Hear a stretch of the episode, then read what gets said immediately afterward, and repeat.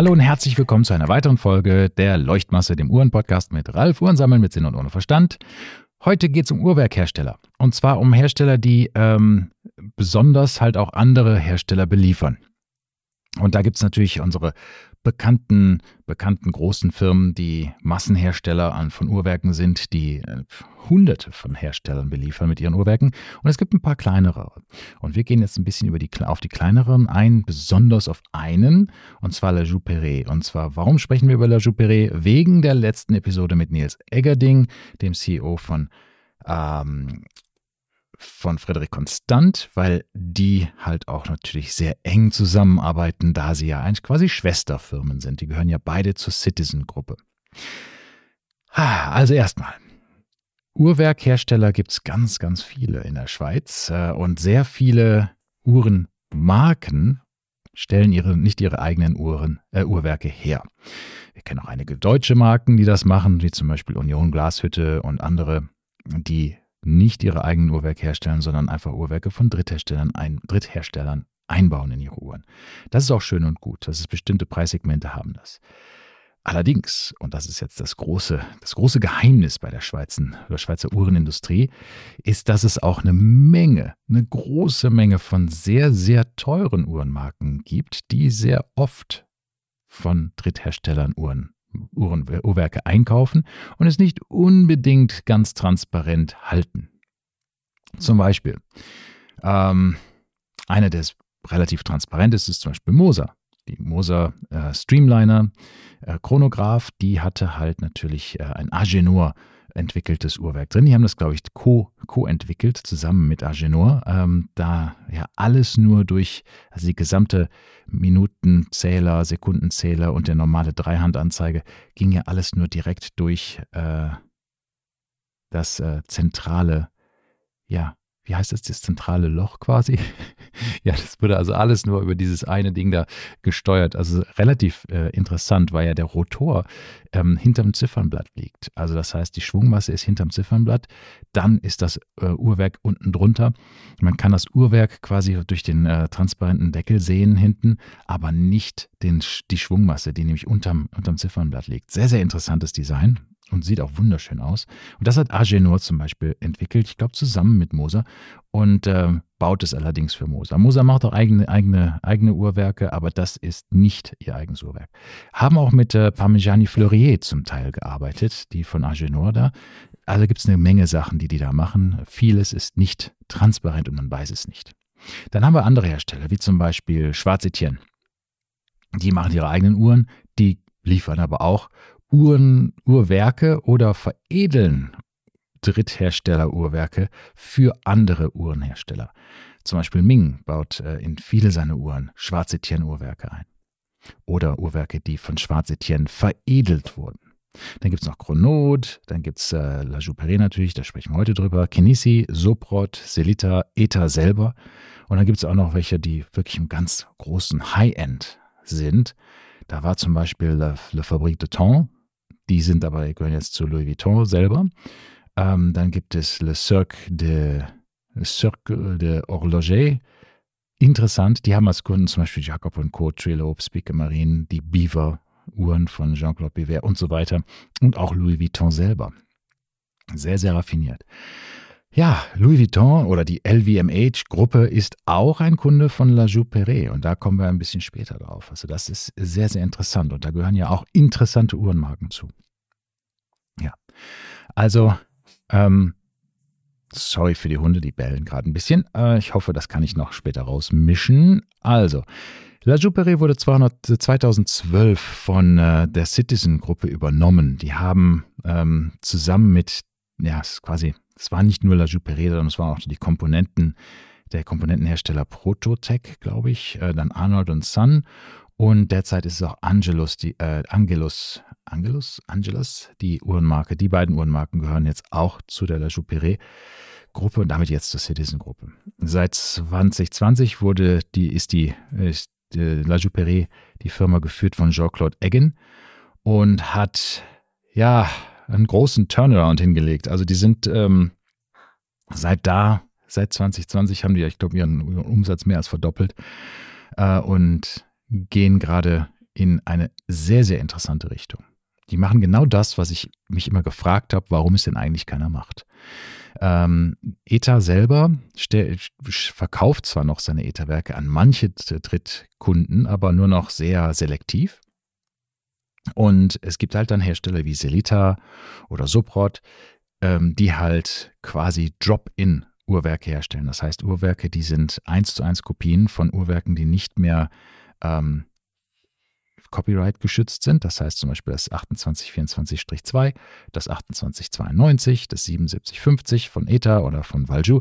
Die können alle frei kopiert werden, weil sie halt nicht mehr geschützt sind, äh, patentgeschützt sind oder sonst irgendwie geschützt sind den intellektuellen, ähm, ja, IP, Intellectual Property. Das heißt, man kann die komplett einfach kopieren. ETA selber hat das ja auch gemacht und hat diese Uhrwerke genommen und zum Beispiel das Powermatic 80 entwickelt. Das ist basierend auf dem 2824-2, allerdings mit einer besseren, einer besseren ähm, Hemmung drin und natürlich einer tolleren Gangreserve und so weiter, einer reduzierten äh, Frequenz. Und da habe ich mich immer gefragt, warum machen das andere Hersteller nicht auch? Die können ja dieses Uhrwerk nehmen und dann auch selber verbessern. Und das machen sie jetzt auch. Selita hat das schon angekündigt. Andere tun es schon, wie zum Beispiel der Jouperet. Und zwar haben die ein Uhrwerk, das heißt G100. Das ist also quasi ein Selita SW200 oder ETA 2824-2 kompatibles Uhrwerk mit einer Gangreserve von 68 Stunden derzeit. Also Respekt, das kann man quasi kaufen dort und in eine Uhr, Uhrengehäuse rein quasi direkt reinschmeißen mit nur ganz, ganz minimalen Änderungen, das eigentlich äh, auf für ein ETA 2824-2 konzipiert war. Sehr, sehr schick. Jetzt hat allerdings, und das ist, das ist noch eine Runde besser, La Jouperet schon angekündigt, dass sie äh, das G200 an, einbauen werden. Und ich glaube, das hatte damals, das hatte in, der, in einem Interview ja der, ähm, der Nils, Nils äh, Eggerding ja auch von, von, ähm, von Friedrich Konstant ange, ange, äh, angedeutet quasi, dass er sagt, ja, wir haben jetzt im nächsten Jahr Uhrwerke, die alle 70 Stunden Gangreserve haben werden. Und da denke ich, wird man wahrscheinlich, denke denk ich mal persönlich von der Schwesterfirma, die G200 Uhrwerke einbauen, die halt 70 Stunden Gangreserve haben und auch eine Präzision, eine, Präzision von minus einer Sekunde bis plus drei Sekunden am Tag.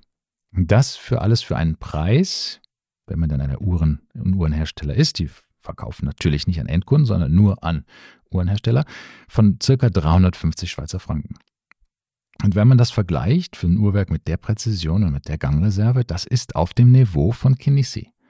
Und Kinesi, also Tudor, Kinesi, Tudor, Breitling, Chanel, die, das ist ja das Konglomerat, das Kinesi gehört, äh, die, deren Uhrenwerke haben so mehr oder weniger die gleiche, gleiche Genauigkeit. Also zum Beispiel bei In-Tudor-Uhren ähm, garantiert Tudor, dass die Uhr minus zwei bis plus vier Sekunden ähm, abweicht von der, von der Realzeit. Äh, und die kosten allerdings, und, eine gleich, sorry, und natürlich die gleiche Gangreserve von 70 Stunden hat. Und die kosten zwischen 450 und 600 Euro, äh, Schweizer Franken, sorry, Schweizer Franken. Ha, also das ist eine Konkurrenz. La Jouperet hat dann also ein gutes Uhrwerk, das wahrscheinlich oder hoffentlich für diesen Preis angeboten wird. Das wird dann wahrscheinlich in einigen Uhrenmarken eingebaut. Was La Jouperet auch anbietet, ist natürlich ein hohes Maß an ähm, ja, Customization. Also das heißt, dass die Uhren angepasst werden an die, an den Bedarf des Kunden, je nachdem, wie, wie viele sie davon herstellen. Das heißt, da gibt es verschiedene Variationen. Als Beispiel nehme ich jetzt mal das, das Chronographenuhrwerk, das L100, das die auch anbieten. Das ist also quasi ein Klon oder ein basiert auf dem äh, Valjoux, ETA Valjoux 7750 oder dem Celita SW500 hat also entweder zwei ähm, Totalisatoren oder drei oder Subdials, wie man sie nennen mag. Gibt es mit oder ohne Datum, mit der GMT, äh, mit der GMT-Funktion oder ohne, mit Doppel-Retrograd-Funktion oder ohne. Es gibt da, glaube ich, zwölf verschiedene Permutationen quasi von diesem äh, Uhrwerk. Dann natürlich noch mit verschiedenen Akkuritäts, äh, ähm, ja, Levels quasi, also äh, diesen Sachen und natürlich Dekorationen, Dekorationsoptionen, die man sich noch auswählen kann. Ob es das überhaupt nicht dekoriert ist oder mit Genferstreifen und was weiß ich was alles, diese ganzen Sachen. Das kann man alles sich aussuchen. Meist die, die ja, und das, das bedeutet da als Uhren, Uhrenhersteller kann man sich dann, hat man jetzt eine große Auswahl von, von Uhrenwerkherstellern, wo man dann sagen kann, ja, das, das nehme ich jetzt hier von der Firma und der Firma. Je nachdem, wie stark das also auf mich eingepasst ist, natürlich mit einem speziellen Rotor oder mit bestimmten Technologien, die ich noch einbauen möchte, kann es also dann sein, dass man das durchaus auch Manufakturwerk nennen kann, weil es halt hergestellt ist für mein speziellen, nach meinen speziellen Spezifikationen und Vorgaben. Das heißt, man kann es Manufakturwerk nennen als Uhrwerkhersteller. Nicht in-house, aber Manufakturwerk. Das heißt, es wurde exklusiv für mich in der Konfiguration hergestellt. Jo, und La Juperie arbeitet ähm, mit Mittel- bis High-End-Kunden auch in dem mittleren Größenbereich zusammen. Mit der Ausnahme zum Beispiel von der äh, LVMH, der Louis, Louis Vuitton Moet Hennessy Gruppe, äh, die zum Beispiel auch bei La Juperie ein Quarzuhrwerk einkauft, das für die Tag Heuer Aquaracer 200, dieser Solar, das Solarquarzuhrwerk, was die da einbauen. Und das kann La Jouperet herstellen, weil die halt auch auf die Technologie von Citizen zurückgreifen können, die ja, ja quasi der Weltmarktführer in hochakkuraten Quarzuhrwerken sind. Die haben ja zum Teil ein, ein, die haben ein Quarzuhrwerk, ich glaube, das heißt es A100. Das hat eine Präzision von einer plus minus einer Sekunde pro Jahr. Und jetzt haben sie das ja auch, ich glaube, vor ein oder zwei Jahren aus, auf den Markt gebracht mit einer, mit diesem Echo Drive. Das heißt also, das ist solargetrieben. Das ist der Wahnsinn. Man muss sich das mal vorstellen. Diese Uhr hat eine Präzision von plus minus einer Sekunde im schlimmsten Fall pro Jahr. Das heißt, wenn man die einmal einstellt und dadurch, dass sie ja solar betrieben ist, braucht man noch nicht mal die Batterie wechseln. Also das heißt, die kann komplett durchticken für, für 10, 20 Jahre. Also wenn man dann nach 10 Jahren sich die Uhr anschaut, im schlimmstmöglichen Fall geht die 10 Sekunden falsch. Das ist der schlimmst anzunehmende, die schlimmst anzunehmende Gangabweichung nach 10 Jahren. 10 Sekunden. Und zwar ohne, dass die Uhr sich irgendwie abgleicht mit dem Telefon oder mit irgendwie irgendwelchen äh, Radiowellen oder den, den GPS-Satelliten oder sowas. Ich finde das einfach Wahnsinn, dass man etwas herstellen kann, das an einem am Handgelenk man, man tragen kann und das eine Präzision von diesem Maße hat, ist, ist irre absolut Wahnsinn.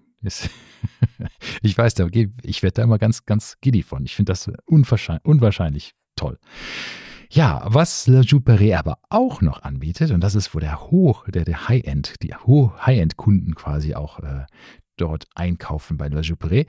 Das sind zum Beispiel die Tourbillons. Die haben ähm, ein Tourbillon-Uhrwerk, das die in verschiedenen, natürlich auch in verschiedenen Kategorien anbieten. Also es gibt den, den, den fliegenden Tourbillon, das, äh, den skelettierten Tourbillon, es gibt äh, die Haute Horlogerie-Dekoration äh, des Tourbillons. Ähm, der ist also auch komplett ähm, ja, ein Einfluss, beeinflussbar, wie man ihn haben möchte. Erlaubt also den Kunden wirklich diese Haute Horlogerie ähm, in, diese, in dieser Stratosphäre hoch, also vorzustoßen, ohne dass man selber den Tourbillon entwickeln muss, ein Tourbillon-Uhrwerk anzubieten. Und ich denke mal, das ist ja auch bei Frédéric Constant geschehen. Man hat also da sich ein bisschen bedient de, aus der Schwesterfirma von äh, La Jouperet und hat dann halt nach eigenen Vorgaben äh, gesagt, okay, wir hätten gerne diesen Tourbillon und den macht ihr nur für uns und der hat eine bestimmte, bestimmte Spezifikation und Vorgaben. Und das ist natürlich toll, wenn man so einen quasi einen Uhrwerkhersteller unterm eigenen Dach so oder mehr oder weniger hat. Ähnlich wie halt Tudor mit Kinesi. Die haben halt ihre eigenen Uhrenhersteller und verkaufen allerdings auch mit kleinen Einschränkungen an Dritthersteller. Hm, so ähnlich ist es mit La Jouperet, die natürlich die Uhrwerke für Frédéric Constant herstellen und auch an andere Uhrenhersteller verkaufen. Also sehr interessante Sachen. Ähm, welche Stückzahlen die verkaufen, weiß ich jetzt nicht. Allerdings denke ich mal, das ist so in 50 bis 100.000 Uhrwerke bestimmt, die sie da, da verkaufen. Haben, ich glaube, 120 Mitarbeiter derzeit. Ähm, und ja, bieten natürlich an, dass sie halt absolut diese Uhren auch äh, wartbar sind. Das Schöne daran, dass sie eben auf Standardtechnologien basieren, bedeutet, dass ähm, auch dort die Lernkurve für einen Uhrmacher sehr, sehr klein ist, weil wenn er sich mit einem 2824-2 auskennt oder einem Celita SW200, dann kann er auch diese Uhren reparieren im Großen und Ganzen. Ja, das ist natürlich ganz nett für die Uhrenhersteller, wenn es da vom Service und von der Qualität nicht so viele Probleme gibt, denn natürlich dadurch, dass die eben auf diesen absolut robusten, für Jahrzehnte äh, im Betrieb äh, gewesenen Uhrwerke basieren, ist natürlich hoffentlich auch die langfristige Qualität kein Problem, weil es ja schon ein komplett erprobtes System ist. Ja, das, also das so viel zu La Jouperet. ist, glaube ich, eine der kleinen Uhren, äh, kleineren oder mittleren Uhrenwerkehersteller, von denen wir bestimmt noch mehr sehen. Jetzt mit dem, mit dem Hintergrund der Citizen-Gruppe und der Expertise, natürlich auch von Fredrik Constant und anderen, Arnold und Son und anderen Herstellern, Angelus und so weiter. Ja, da gibt es viel. Und ich denke, es, es hört sich jetzt ein bisschen komisch an, aber damals, als der Nicolas Hayek gesagt hat, er hört jetzt auf mit der Swatch-Gruppe und der ETA und ETA-Swatch-Gruppe, Valju und so weiter, ähm, Dritthersteller zu beliefern, weil er damit erreichen möchte, dass all diese Schweizer Hersteller anfangen, jetzt endlich selber Uhrwerke herzustellen und nicht nur auf sich faul zurücklehnen und sagen, okay, ich kaufe meine Gehäuse hier, mach das, ich designe einfach nur noch Uhrwerke, lass die irgendwo zusammenbauen mit allen Drittherstellern und so weiter. Er sagte, das ist, die bedienen sich alle hier an meinem Buffet. Möchte er nicht. Er möchte, dass die Schweizer Uhrhersteller wieder anfangen, selbst Uhrwerke zu entwickeln und ein bisschen mehr Fortschritt dort auch zu haben, ein bisschen mehr, ähm, ja, so, so, so eine, so ein Incentive haben, dass wir also quasi dort sagen wir, wir stellen jetzt unsere eigenen Uhrwerke her. Und es hat funktioniert, interessanterweise. Jetzt haben wir so viele Hersteller, Dritthersteller quasi, die nichts anderes machen als Uhrwerke herstellen, wie Selita, Soprod und so weiter. Debois, Debois Depras, auch so, so, ein, so ein interessanter Hersteller, die haben ja ähm, Module hergestellt. Zum Beispiel, ich glaube, die machen auch komplette Uhrwerke, aber die haben angefangen mit Modulen zum Beispiel, also Chronographenmodulen zum Beispiel, so wo, wo wenn jetzt Hersteller wie Audemars Piguet, die keinen Chronographen haben, also derzeit haben sie einen, die haben jetzt einen auf den Markt gebracht vor ein paar Jahren, der hat noch ein paar leichte kleine Probleme hier und dort, aber die haben vor, vorher für Jahrzehnte einfach bei Dubois de ein Chronographenmodul eingekauft sicherlich nach bestimmten Vorgaben für Audemars PG. Wahrscheinlich haben sie auch die Teile selber zusammengebaut und selber auch noch natürlich äh, dekoriert und veredelt und was weiß ich was alles. Aber die haben für ihre Chronographen, die Royal Oak Offshore und so weiter, die ganzen Chronographenuhren, haben die diese Uhren, Uhrwerke eingekauft oder diese Module eingekauft und auf ihr eigenes Uhrwerk, normales Dreihanduhrwerk, draufgeflanscht quasi. Deswegen waren zum Beispiel die Royal Oaks auch so dick, weil halt das Modul noch oben drauf musste. Und deswegen hat man zum Beispiel auch dieses ähm, Datumsfenster, wenn ihr euch das mal anschaut bei den älteren Royal Oak Offshores, seht ihr, dass, dass das Datumsfenster sehr, sehr weit unten ist im, vom, vom, vom Ziffernblatt. Man sieht also dass das, die Aussparung im Ziffernblatt und dann hat man da noch diese, das Vergrößerungsglas drin und dann sieht, sieht man schon, dass es verdammt weit tief drin ist im, im Gehäuse. Und das ist, liegt daran, dass man halt das Basisuhrwerk unten drunter hatte, da drauf, äh, obendrauf wurde dann das Chronographenmodul aufgeflanscht, draufgebaut und da mit einer kleinen Aussparung drin, damit man das Datum, die Datumsscheibe, die auf dem Basisuhrwerk ganz unten drunter dann halt noch ist sehen kann. Und dann halt natürlich dazwischen auch noch der, das Ziffernblatt. Das heißt, deswegen ist das so weit, so tief unten. Und wenn man das natürlich integriert hat, einen integrierten Chronographen, der nicht modular aufgebaut ist, dann ist natürlich die Datumsscheibe auch ganz weit oben, weil man das halt schon so entwickelt hat als Chronographen-Uhrwerk. Ja, jetzt habe ich ein bisschen zu viel wieder darüber gesprochen, aber ist auch okay. La Jouperet haben wir dann ähm, ja erstmal kurz besprochen. Ähm, ich denke, wir machen noch ein paar andere von diesen Herstellern, weil da gibt es noch sehr, sehr interessante Informationen auch zu den Preisen zum Beispiel. Was bezahlt denn so ein, ein ähm, Uhrenhersteller an Celita oder an Debois de Pras oder sonstige Uhrwerkhersteller, besonders halt für diese Massenhersteller. Und da erzähle ich mal einiges ein bisschen drüber. Ich habe die Preise, ähm, und zwar die, die, die normalen Verkaufspreise. Einige Hersteller geben natürlich Volumendiscounts, also das heißt, wenn man da sehr viel einkauft, bekommt man einen besseren Preis. Ähm, aber ansonsten, ja, da gibt es so einige unter 200 Schweizer Franken, äh, gute Hersteller, einige sogar unter 100 Schweizer Franken, wo man gute Schweizer Uhrwerke bekommen kann und so weiter. Hm. Und natürlich, äh, ja, gibt es auch noch die ganzen Schweizer Quarzuhrwerke, die auch hier in der Schweiz hergestellt werden oder weitestgehend. Die werden also so weit hergestellt, dass sie das Swiss-Made natürlich auf ihre Uhrwerke drauf stempeln können. Das heißt, nicht alles ist in der Schweiz hergestellt, aber ich glaube, da gibt es auch bestimmte Vorgaben für Swiss-Made. Da können wir auch mal eine Episode drüber machen, äh, wann eine Uhr äh, Swissmade tragen darf oder ein Uhrwerk, wie viel davon halt in der Schweiz hergestellt werden muss.